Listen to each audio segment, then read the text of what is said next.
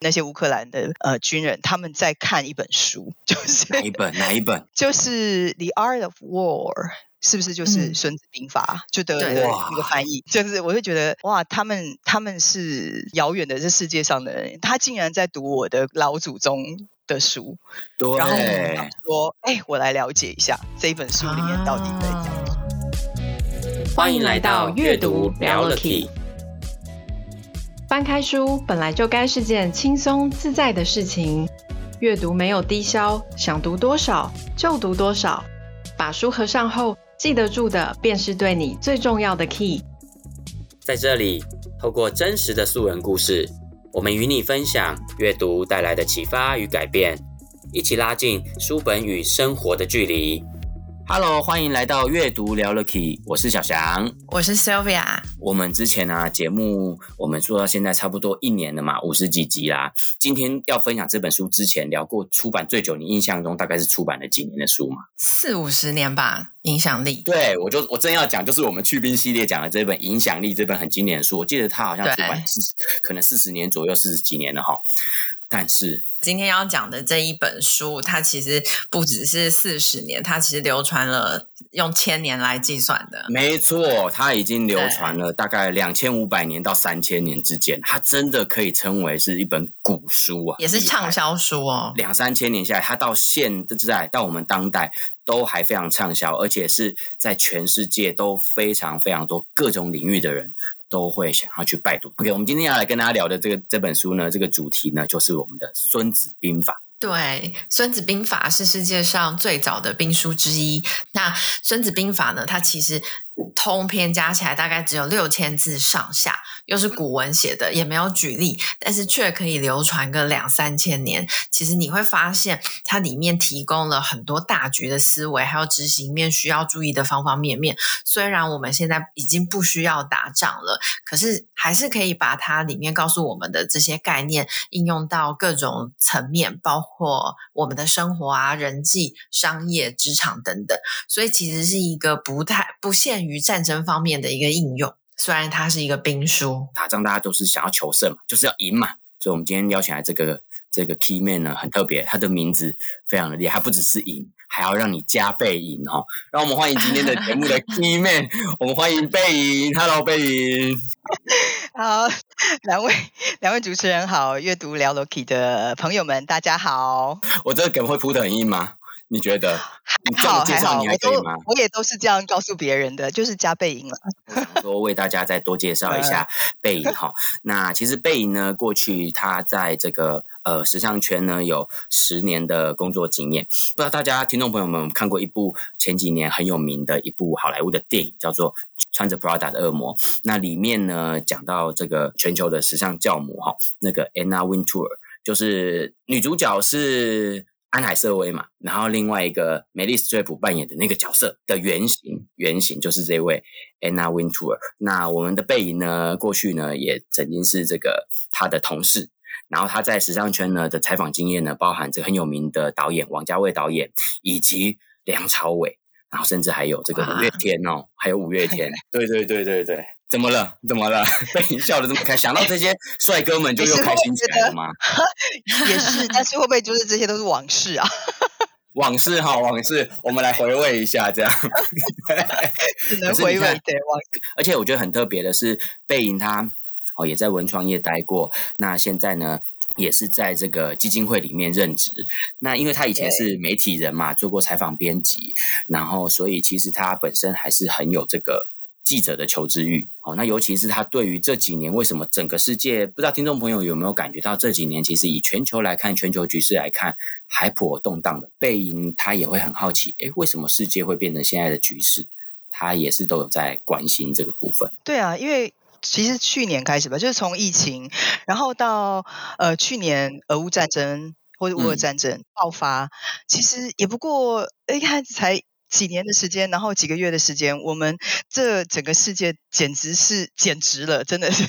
就是，所以我们算是有一点点是，嗯，也也是一种幸与不幸吧，就是有幸运的部分啊，嗯、就是你可以看到，呃，原来这个要变，其实很多事情其实是没有你想象中的那么难难以变化。其实是我们有这个幸运去，刚好是见证到这个历史的时刻。这样，哎，我其实因为我说实在，我其实不喜欢读古文。而且我以前是非常的崇洋媚外，说实在，就是我宁愿去读我看不太懂的那种外文书。但是如果你说、啊、中文书，我就是呃，或者是那个资讯的来源，你总是会那个。但是我就是因为看到哇，俄乌战争有一个有一有一幕让我有有一个新闻让我觉得很特别，就是那时候有一支兵团，它叫做亚速营嘛，亚速营它其实是。呃，乌克兰的兵种里面，里面有一有一个非常 hardcore，就是他们是非常坚决反俄，嗯、然后然后其实是那个呃，整个是非常的有骁勇善战的那个兵团，然后他们驻守在那个马利波嘛，马马里乌波尔那个亚速钢铁厂，然后他们守了两个月哦，就是后来真的可能守不下去，因为毕竟就是非常的恶劣的环境嘛，然后后来就是他们就撤退，然后呃，俄军就去。亚速钢铁厂的那个，你看他守守两个月才一个钢铁厂，那个钢铁厂可能才一万多人，你可以想象一个厂哦，就在那里就是跟俄军这样的对峙，大概可以两个多月，而且里面其实还有包含这些呃军人的家人哈，比方有些老小，他们就是生活在那在里面环境里面，所以我。其实战争真的很残酷，也是很难以想象的。你不知道那是一个什么样的生活，跟怎么样的一种对峙关系。但总之呢，结果大家都撤退了之后，投降嘛，撤退了之后，结果俄军就去拍拍那个守军的生活环境，对，然后就发现，哎，其实，在钢铁厂里面那些乌克兰的那些呃军人，他们在看一本书，就是哪一本？哪一本？就是《The Art of War》，是不是就是《孙子兵法》？就的那个翻译。对，然后而且但是乌克兰语，你知道？然后我就说，啊、哦哦哦哦，下面带几花仙，就是我就觉得，哇，他们他们是真的是西方人，而且他们是，你知道，就是很遥远的这世界上的人，他竟然在读我的老祖宗的书，对，然后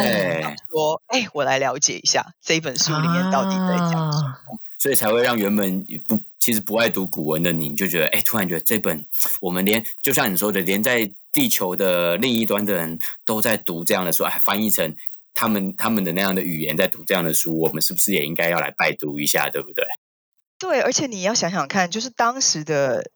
俄罗斯他去拍到这本书的时候，他马上就知道这本书是什么书。所以你看，是不是连乌克兰、俄罗斯他们都有这样子的翻译的书？所以其实它不只是两千五百年，我相信它也是这个世界上就是被翻译成不同版本，然后有不同的诠释的解读本的这种名书之一。嗯，然后我就去读了。我们现在。刚好有目睹一个战争嘛，然后是我们现在应该要去理解的一件事啊。我我自己认为，所以我就去试图透过这本书，跟透过其他的书去了解战争与和平。而且，而且我知道的是，在如果以现阶段，我觉得听众朋友会比较知道，当代的名人其实也有很多都会去拜读《孙子兵法》，包含大家熟悉的比尔盖茨，甚至是这个趋势专家日本的大前研一，他们也都会去拜读。《孙子兵法》这本书，所以很显然的，《孙子兵法》这本书其实它真的不只是用在呃这个战争的场合里面，其实它可能可以应用的场合包含在商业界、在商馆。应该说，就是现在当然是和大部分的地方都是和平啊，虽然说小部分的地方正在战争，嗯、但是人跟人之间真的是很奇怪，就是。其实都是在有分你跟我，就是有那个敌我关系。然后，嗯，另外一种战争的形式就是商战嘛，就是商业的领域的要赢啊，或者是要抢占，就是第一、第二名啊等等的，或是你呃比较弱势的品牌，你想要变成就是能够再往上爬。呃，人跟人之间也是啊，我这个部门，你那个部门啊，我要怎么样的可以就是在整个的表现上面可以被看到，所以它其实是。很多的领域啊，嗯嗯，因为以前也没有真的好好去念过《孙子兵法》，然后就是为了要做这期节目，就稍微去了解了一下。然后，嗯、然后我我发现它其实是一套完整的，或者是关于竞争的哲学思考框架。就是 Even 他当初写出来是为了。就是战争，它可能是一些战略上面啊，拟定战术的一些指导。可是因为他写的很 general，他其实《孙子兵法》它才六千字上下，其实并没有。如果把它变成一本书，其实很薄，很薄。然后它对对对，然后他又是古文写的，他没有举例，他就是就是非常非常精实，有点像是那种 instruction 的感觉，就是他直接告诉你应该要做哪、嗯、做哪些事情。那我觉得，因为他写的够 general，就是比较是概念性的，其实我觉得他提供了一个还不错的哲学思考框架。然后我觉得大家在听《孙子兵法》，光这个名字，然后你又觉得它好像是为了战争而生的一一个东西，但是其实好像其实孙子他并不是那么的好战，他其实是反战的。他是啊，他说就是他开宗明义，他就说兵者是国之大事，而且是死生之地，存亡之道，嗯、不可不察。嗯、对，所以就是你你你是一个。不可不察的大事的时候，你就要去知道你要怎么样去，就是衡量，然后你要，对，你要，你要，真的是就是死生之地了。所以其实他就是告诉你，就是怎么样你，你你能够。不要打就不要打，但是如果你要打的话呢，嗯、我也后面也告诉你，他用很多篇告诉你你要怎么打，然后你要怎么赢。对，所以严格来讲，他其实他其实不是只有讲怎么赢啦，他呃，我觉得他的通篇的那个比例，我的感觉那个比例啊，其实是你要怎么不输啊？第一你要怎么样不打？然后再来是你要怎么不输，然后你要赢你就一定要赢，嗯、所以所以所以所以所以这个是反而我觉得的确我刚刚说它是战争与和平的，但是其实它只是反战的，就是整个孙子兵法的核心，它其实是不要作战，就是不要用这么高成本的方式去达到目的嘛，就是你不要就是弄得你死我活这样子，对，嗯、而且你你要去衡量，你要他说你要去较之以计。然后所其情，就是说你要去看，呃，这个道、天、地、将、法，你这些就是、啊、就是对对对，你要你要去衡量这些，你要去研究这些，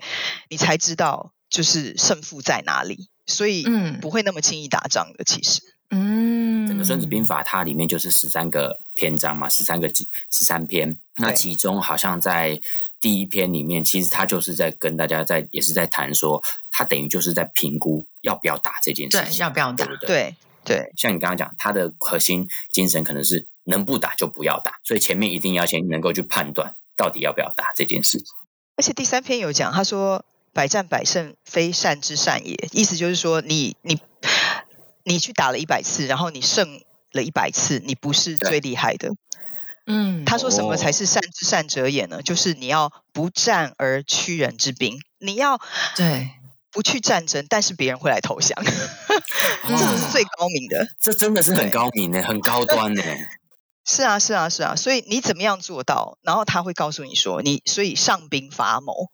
你就是要先用就是谋略啊，你可以坐在那边，然后你去把这个，比方说某哪哪部分的人就是变成你的人，然后怎么样的的的的情势咋转，然后转变成你的情势，就是上兵伐谋，就是你根本没打仗。然后其次伐交，就是就是说你其次就是动用外交，可能是哎别人就是穿这个这个中横两边呢怎么样，然后你交涉外交可以对交涉的交交涉可以解决的就解决。嗯然后再其次才是就开始去伐兵，伐兵。我听起来，我脑袋中就浮现一个字，诶，在政治圈，台湾政治圈好像就是类似所谓的瞧瞧事情的感觉，哈，把它瞧一瞧就把事情就瞧好了，是不是有点这种感觉？我用瞧的把事情瞧一瞧就瞧好了，就根本大家也不用去打选战啊，不要真的选战不用这样去竞争啊，我们私下瞧好了就好了，好像是这种感觉，就根本不用选。对啊，对啊，如果能够有厉害的人，他的确就是那种叫做善之善者嘛，嗯、是不是？哦，对 对，就因为因为撕破脸，你你死我活了，就就糟糕了。那我们就要去弥补，比方说你的损伤，我的损伤，对而且这么难看呢，对不对？人家都说这个就是所谓的劳民伤财嘛，对不对？那我们就不用这样啊。我们在这之前，啊、我们就比几个关键人物，大家在小房间里面谈好就好了。没有啦，其实其实其实乔事情的确不是一般人可以做的啊。就是说，嗯、呃，或者是说，他是需要各个面向的，呃，各个面向的人去做各个面向该有的准备工作，跟到时候你在现场的角色。那我觉得，对，哎，我觉得外交大家可以看一下中国大陆最近的外交，倒是蛮厉害的。我觉得你是说他要调停乌俄战争这件事吗？哦，对对对对对，就是这件事情，我就觉得，哎，好像那个一年了嘛，对不对？然后你你看看每一个国家他们在做的事情，然后嗯，然后。这个国家在做的事情，他其实很厉害，因为他从这个他先去呃发表了一个声明，然后看风向，对不对？他发表了一个，他就是中国大陆中国自己的中国的政治立场嘛，对于乌俄战争，然后和平的一个政治立场，然后就看风向，哎，看风向现在怎么样？然后，然后他就是就是习近平主席，他就去了那个俄罗斯，他先把这个最大咖的搞定，然后呢？在看风向，然后，然后再就是跟那个泽连斯基，就乌那乌克兰总统通电话，你不觉得是不是也是很厉害？你看上兵伐谋，他在伐 交了，对，对对对，然后他的那个穿穿穿梭在那个中间，然后他用的那个手段，我我觉得蛮厉害的啊。哦，对啊，魔宫篇他提到就是再来就是，如果伐交不行，其次才是伐兵。伐兵的话，是不是就是真的就是打仗了？对，就是，就是，就是《孙子兵法》里面也有讲一些心理战的部分。对，我觉得好像就是仔细的去看，好像他有真的在讲那些。呃，谋略，然后，然后不是只有实际上面你怎么做，然后而是你应该要怎么样能够取得那个形式，然后在虚实之间你怎么样去展现出呃让别人看到的部分跟呃真实的情况怎么？哎，我觉得其实还真的是很值得在夜深人静的时候，如果你有一些人际关系啊，或者是说你你你你你现在有带兵，好、嗯呃，就是你你你底下有一些团队。呃团队的话，领导团队的话，对，那你你可以静下心来，也许你就会有一些，呃刺激跟启发。对，在魔宫篇里面啊，其实它包含还有一个段篇章，一个篇幅，它就在讲说，要知道能够引有从五个面向。他说：知可以战，与不可战者胜。然后这个是众寡之用者胜，上下同欲者胜，以愚待不愚者胜。然后将能而君。不欲者胜，此五者知胜之道也。也就是说，他能他看待说，他去判断这个东西到底能不能赢。其实他从以上刚刚讲的这五点里面，他去判断怎么样能够、嗯、怎么样能够胜出这件事情。那我记得在这里面有一句名言，是我之前有时候在电影里面常常会听到，就是“上下同欲者胜”。他好像在讲的，是不是就是像刚刚贝影有提到的，如果我们是有团队经验，或者是你有在领导团队的，你就要能够让呃 leader 可能以 leader 角度来看，你就要让你自己跟底下你带领的人，你们的目标啊各方面价值观或者是目标是要能够步伐是要能够很一致的，就是所谓的上下同欲者胜这件事情，就是军民一心吧。啊、哦，或者说领导者的，嗯、所以为什么俄罗斯他的价值观。没有错，没有错，没有错，嗯、就是为什么俄罗斯好像会这个，就是他可以，呃，虽然他也打的不是很好啊，好像人家都说他不是很好，但是至少你知道普普丁的 普丁的这个权的威望，就是一直就是在那边，嗯、他们全国上下就是会觉得就是要要要打仗，因为我们已经呃退很多了，就是可能呃北约就是。的步步紧逼已经好好好几年了，然后他们在呃可能是乌东的一些运作，其实是不能够为他们所接受的，所以他们去进去去进攻嘛，然后去出兵嘛，这个是这个是。很难很难达到的，因为呃，在民主时代，嗯、每个人都有每个人的想法嘛。想法对，嗯、对，那那大家都有同心一致的往前走，然后所有的包含你看在作战的时候的调度啊，资源的运用，呃，然后怎么样，就是如果我前线需要人的时候，后后面还要有源源不绝的这个兵源嘛，就是要要要要要到前线去，那这个东西都是要上下同欲者嘛，这种军队才会胜利。简单来讲，就是就是。是让上下都知道为何而战，是，而且都有同样的信念。所以你从你从这个俄罗斯的这个部分呢，你你觉得就是很好的一个例子。他们的国家其实某一个程度，他们的意志，他这个普丁的意志是整个有贯彻到整全国的，跟人民是同样的信念的这样子。对，这个真的不容易啦。我只能说他是有那样子的号召力在他们的国家里面。那像在这《谋攻篇》里面，还有没有哪一个片段是你印象比较深刻的？《谋攻篇》吗？大概就是知己知彼。百战不殆吧，是不是？这一句真的是大家耳熟能详的名言呢。可是我知道是，其实，在原文里面真的不只是这一句诶，其实它这一句的后面，它其实包含了呃百战不殆，然后后面还有讲不知彼而知己，一胜一负，然后不知彼，对，不知彼又不知己的是每战必殆。它其实后面还有这两句诶。而且你看，以前我们都听说比较多的是“知己知彼，百战百胜”嘛。对对对。其实他他不是讲百战百胜，他是讲百战，但是你不会败。他的“不败”的意思就是不败的意思，对不对？不败，但是不见得是胜利啊，因为包含不会死光的意思吧？对，不会死光，也就意思就对你不会死光，也也就是不会败啊。就是说你不会是因为呃，应该说停火也算是一种不败嘛。嗯，对啊，就是你可能你可能还是有所有所损失，可是你还存在在这个战场上，你你没有被逼到退场，你还在这里，可是你不是赢的，但是你还在，就是你留留的越久，你才有机会，就是可以继续战下去，然后乃至于到最后有机会得胜。可是如果你先被退场了，然后你就没有，你其实就是输了。所以我觉得他的不败可能是比较像是留在这个战场上。对，然后我觉得这个同时也是古文的一种魅力所在，就是我就会觉得，其实好像冥冥中就是会有不同的人去看着，你知道古文毕竟它的语言的，就是呃整个的框架，它其实跟我们有距离的。然后每一个人去阅读的时候，就会读到不一样的一种韵味。我不知道是不是那一种留留白的空间。你看我，你看我就会。有些人就可能会是知彼知彼，百战百胜，然后有些人他就会说，对，你要留在战场上就好。然后，对，就是真的就是呃，所以读古人有一种。有给我一种感觉啊，就是其实你就去读原文，你不见得要去读那个翻译书。其实你真的静下心来的时候，你会你会有你自己的一种应对方式。那就所以就是很考验你看的这一个人。比方说，你看的这一个人的层次，对不对？你的层次只有到啊，对，我就是要胜，所以你就会看到我要不要白，然后所以我要，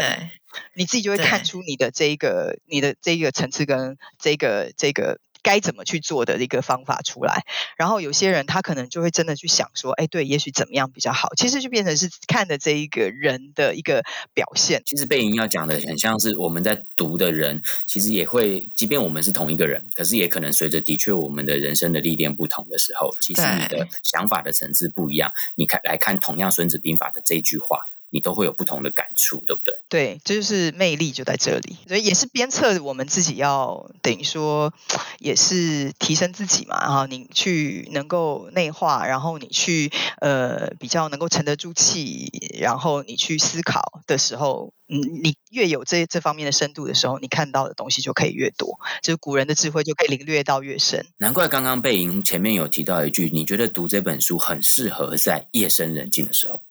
因为。而而且我觉得夜深人静也有一个好处嘛，因为你就是经历了一整天，你可能在你要晚上休息之前，你还在忙碌于各式各样的事情，那会忙也有可能包含你还在烦恼很多事，甚至很多事情对你来说可能还没有得以找到解决的方法，所以你就可以利用这个时间静下来，然后你可能用你自己的心去感受这个《孙子兵法》它的原文的东西，或许你真的可以从某一两句里面得到一个解套的方法，也说不定，对不对？得到一些。对呀，我从来没有想过《孙子兵法》可以是整编书，诶。这么硬的东西，怎么觉得翻它就好像像床边童话一样哈？是不是变得它变得很柔软的感觉？可是因为它还是古文，我觉得在解读上面，大家会不会？很容易就帮助睡眠了，其实，所以适合当枕边书啊。第一遍，第一遍去看一下翻译，然后第二遍、第三遍的时候，就是不懂的时候再去看一下翻译，然后可能对对对，后来他就变成你说的枕枕边书了。哎，我现在是不是要来看一下虚实？然后他就会说，哎，哦，对对对对对，你就会。就去考量到自己的形式上面的虚实了，对对，我觉得因为它还毕竟还是古文，我觉得可能大家在读的时候可以搭配一些解释，到但当你大概了解哦，《孙子兵法》可能每一篇想要讲的东西是什么之后，它之后起到是那种金句的作用。就是可以提醒你。哦、像像我就我蛮喜欢它里面有一句话是“知可”，就你刚刚小翔有提到“知可战与不可战者胜”，就是你要就是你要打有胜算的仗，你不要去跟去跟别人去争他的长处。对，像手机啊，或者是某个产品，你可能最厉害的是你的使用者界面，那别人厉害的是可能是他的镜头，你就不要去跟他争那个镜头，你就继续优化你的使用者界面，然后让你的让你的就是用户用的更开心，这样子就不要去去挑那种你打不赢的仗。所以我觉得放在床头看，我觉得是是不错的。可是我觉得在在之前，可能要稍微先了解它一下，之后才可以把它当金句使用。不然这个古文，它应该还是有一些进入的小小门槛。可是因为现在听众朋友们也可以很容易在网络上面啊，或者是各种不同解读版本里面，就是去找到怎么去呃了解《孙子兵法》的呃书，还有它的意涵。有很多的方式都可以去试试看。对，因为 Sylvia 讲到那个就是知可以战与不可以战嘛，那我自己的金句其实是那个先报而后为其重者，不经之至也。啊！我为什么没注意到这一句？真的每个人的 take 不一样，这每个人 take 不一样。在哪一篇？他就是《行军篇》第九，就是他其实在讲你怎么带兵，呃，应该是说怎么样的一种军队，嗯、然后呃，他的形式事实上其实展现了一个什么样的实实实情啊？就是说，他说“辞强而进取者退也”，就是比方说，呃。然后慈悲而背者进也，就是慈强，就是哎、oh. 那种发狠话、很凶那个敌军，其实他是要退了。然后慈悲就是你的言、oh. 言语看感觉非常的谦卑，而背就是背就是呃有所准备的，其实是他要进攻。是意思是啊，我想到一个，我想到一个，是不是会叫的狗不会咬人？就是这种。对对对。我们现在是完全把这个东西，把它很接地气的讲法就对了，翻译成对 现代文，对，就像就像，其实其实我我我通常同同样是要讲很残酷的呃乌俄战争啊，就是你看、嗯、我们一直都有听，就是从冬天听到春春天，现在春天是到五月了嘛，现在五月，然后就是乌克兰就说他们要春季大反攻嘛。然后怎么样？他们要把他们失失去的领土再收回来，这样子。对。可是你看这种会叫的狗，真的不知道它它它怎么咬，它用什么咬。然后，嗯，对，那它的任何的这个优势在哪里？不知道。那我刚刚讲的那一句，就是在同一篇的下方。对，嗯，一篇的下方就是也是跟态度有关的，就是先报。他后面这边反而是在讲带兵的部分了，我听起来是带兵了哈，就是先报而后畏其重，嗯、就是你如果很凶暴，然后让别人很怕你，是你这个将领无能到了极点。哦，反而是这样哦。OK OK OK，对，所以我我我自己是觉得，嗯，就是我自己也会想到我自己啊，就是说，比方说我我自己。是一个带人的人，我我是不是能够就是真的不是用这种很凶的，或者是说哎很我我有理我我最对的这种态度去对待别人，就是好像反正我就是帮我就是让你让你就懂我啊，那其实是我其实这个是我一个无能的表现哎，我我就算我有理，但是其实你不接受我，你觉得我的态度很凶，其实你根本没有要接受我的话，其实我也不算赢哎。我我也不是真正的能够降服他，嗯、可能是我吧，我我自己会被这一个古文的句子骂到。你对号入座了，对不对？对，我会有对号入座，因为你知道，就是古文，就是他他他讲的非常的娓娓道来，然后你自己自己。认真的去念的时候，你就会觉得哦，对哈，那这个是不是呃，我要好好的来思考一下，这样。其实我觉得这个做法比较像是这个领导者，如果他平时已经没有带到他底下团队的心的时候，我觉得这个感觉像是他最后就只能用这种，哦、他只能就是诉诸于一个叫做职位上的权威性。我叫你去做这个就对了。对，他已经变成只能落于底线了，就是他只能拿出这波波啊啦，所以只只能拿出这个东西。那我感觉起来，这个相对好像是一种稍微粗糙一点的领导方式。我因为我之前在看一些商管的文章，也大家都会发现，现在以职场上的文化来说，其实现在包含。九九年级生，甚至是零零后的年轻人开始出了职场，其实你要跟这些，你要领导这些人，或者跟他们共事来说，对，其实现在的年轻人已经很不吃过去我们认为对于权威会有一定的信服这件事情，他们其实不太吃这一套了。好像你就更需要是真的去带领他们的心，不然你就会落于、嗯、像跟刚刚贝影讲到的这篇里面讲的“先报而后为其重者，不经之至也”，你就只能用这样的方式。哦，所以，所以贝莹在行军篇这个时候，你就有对号入座到，你觉得说，诶，以你在职场上领导的经验，因为我真的突然听你一讲，我就发现，对耶，其实《孙子兵法》这本书为什么又很适合在夜深人静，是因为它很容易让人 读者对号入座。那你也知道哈、哦，这种东西对号入座这种东西是很内心的、哦，你要很能面对自己的内心呢。我真的觉得很不容易耶，看这个书。对啊，但是呃。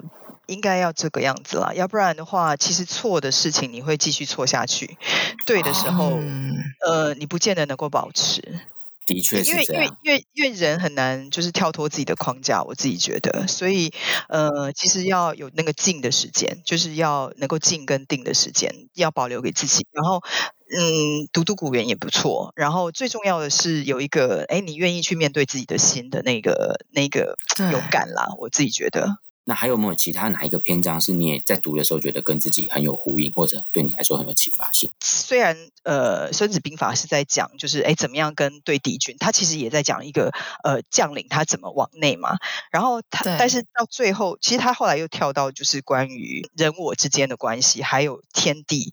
就是你要去了解，就是其实呃有敌我。但是还有更大的局势，比方说，就是他最后到了最后一句，他讲知知己知彼，哦，又来了，就是你要懂得自己，你要懂得别人，然后胜乃不殆，你你就会继续的胜利嘛。然后你要知天又知地，你可以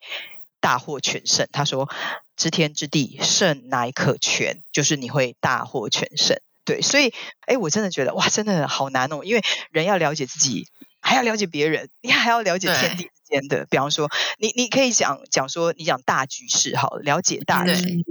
就是你要了解，哎，这整个大局，你是不是能够站在你老板的这个角度去看所有的事情啊？你是不是可以站在就是，哎，我们这个领域到底现在是呃，就是是不是在整个产业，是不是真的是往上升的一个阶段？是吧？这个其实你都要跳开，哎，这真的不容易。对，那就是不断的一直拉高，哎，拉高格局来看待想这件事情。而且我我们自己的产业的领域也也是一样，然后你去印证到国际局势，其实你就会发现，就是国与国之间的关系，你就会发现，其实不是也是一样吗？他可能也不那么了解这个世界发生什么事，就是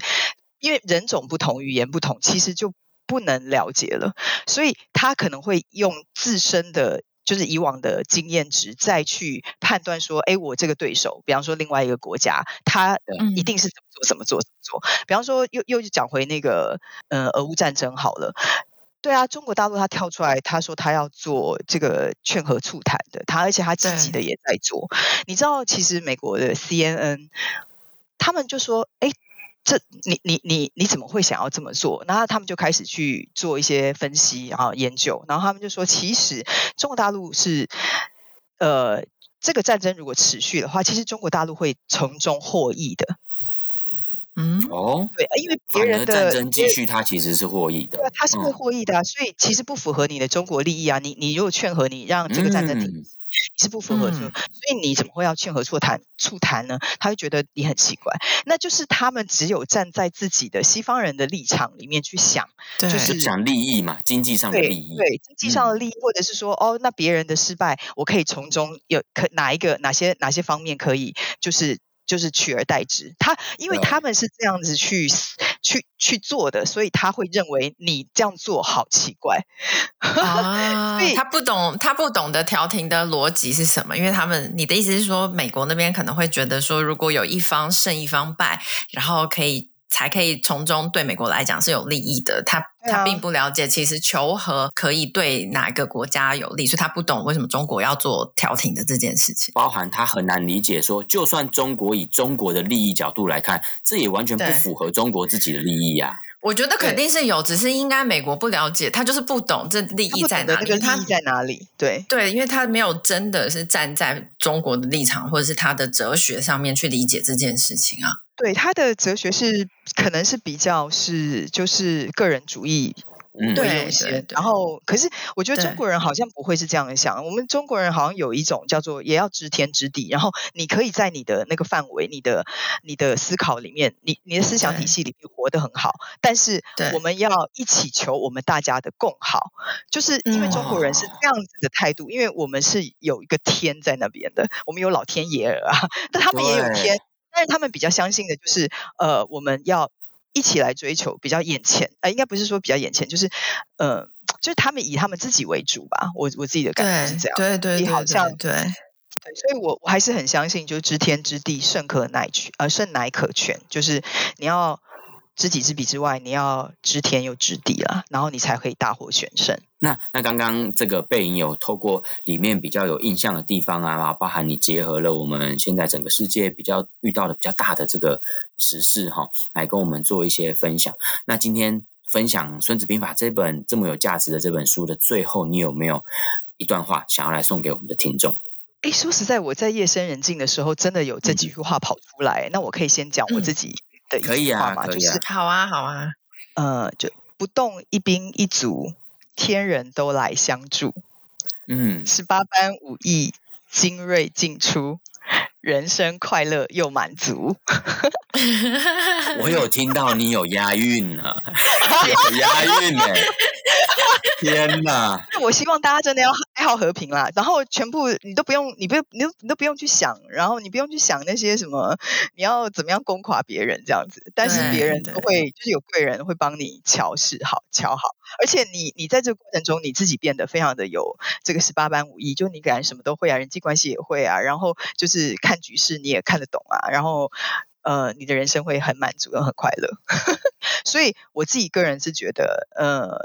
就我我我我就开始就被那个孙子给说服，就是其实呃要不要战，对，但是你要战的时候，你必须要有那个呃力道，然后你要有那个一定会赢，不战而屈人之兵嘛，刚才讲的，嗯，对，对，然后当你可以这样的时候，你一定是很快乐又满足的，因为你知道，就是因为因为你已经有赢了，但是其实也许你不用。你耗损很多。然后《孙子兵法》中，如果要选一段话的话，我会选：呃，胜兵先胜而后求战，败兵先战而后求胜。什么意思呢？就是会赢的人呢，他是先已经赢了，然后他才去战。对。然后会失败的人呢，他是先去战，不管什么，你他也不知道情势是怎么样，不知道对方的这个。呃，优势在哪里？然后他就觉得我要、嗯、我要战，我要战。他有一点点是呃情绪带动他的理智了。嗯，然后、嗯、对，所以败兵就先战而后求胜。所以，嗯，善用兵者，修道而保法，故能为胜败之政。嗯，总之就是意思就是你要准备好，然后你必须要让自己是一个胜兵，你是已经胜了。嗯，对，而不是啊，我我先去跟你战战战这样子，那是没有用的。我我感觉就是刚刚说的，就是要打有胜算的仗。那要怎么知道有胜算？要先了解自己，了解彼此，了解对方，了解情势，然后才选择我到底要战不战？我要战用什么方式战？刚刚那个提到人生快乐又满足，这边我觉得好像在讲的就是这些你已经盘算好了的余裕。哎，嗯，没有错。那今天再次的非常感谢哦，感谢贝莹上我们节目来跟我们分享这一本《孙子兵法》。那《孙子兵法》我觉得真的是太经典了。然后我今天听你分享完、聊完这本书，我自己就有一种感觉，我觉得这本书真的很值得好好的真的来看一下。只是我的程度可能还需要买一下这个铁读本。对对对对，先稍微了解一下它的白话是什么意思，好，然后就可以。我觉得当真的是床边，然后偶尔就是遇到什么烦恼的时候，哎，看一下目录有没有相对应的篇章，然后来感受一下这句话到底对我现在来说可以有什么样的启发。OK，那今天的这个阅读聊聊题，我们透过背影跟我们聊一聊《孙子兵法》这本书，希望能够对所有的听众朋友们可以重新认识《孙子兵法》这本书，也能够对你有一些不一样的启发。那我们阅读聊聊题就下次见喽，拜拜，拜拜，拜拜，下次见。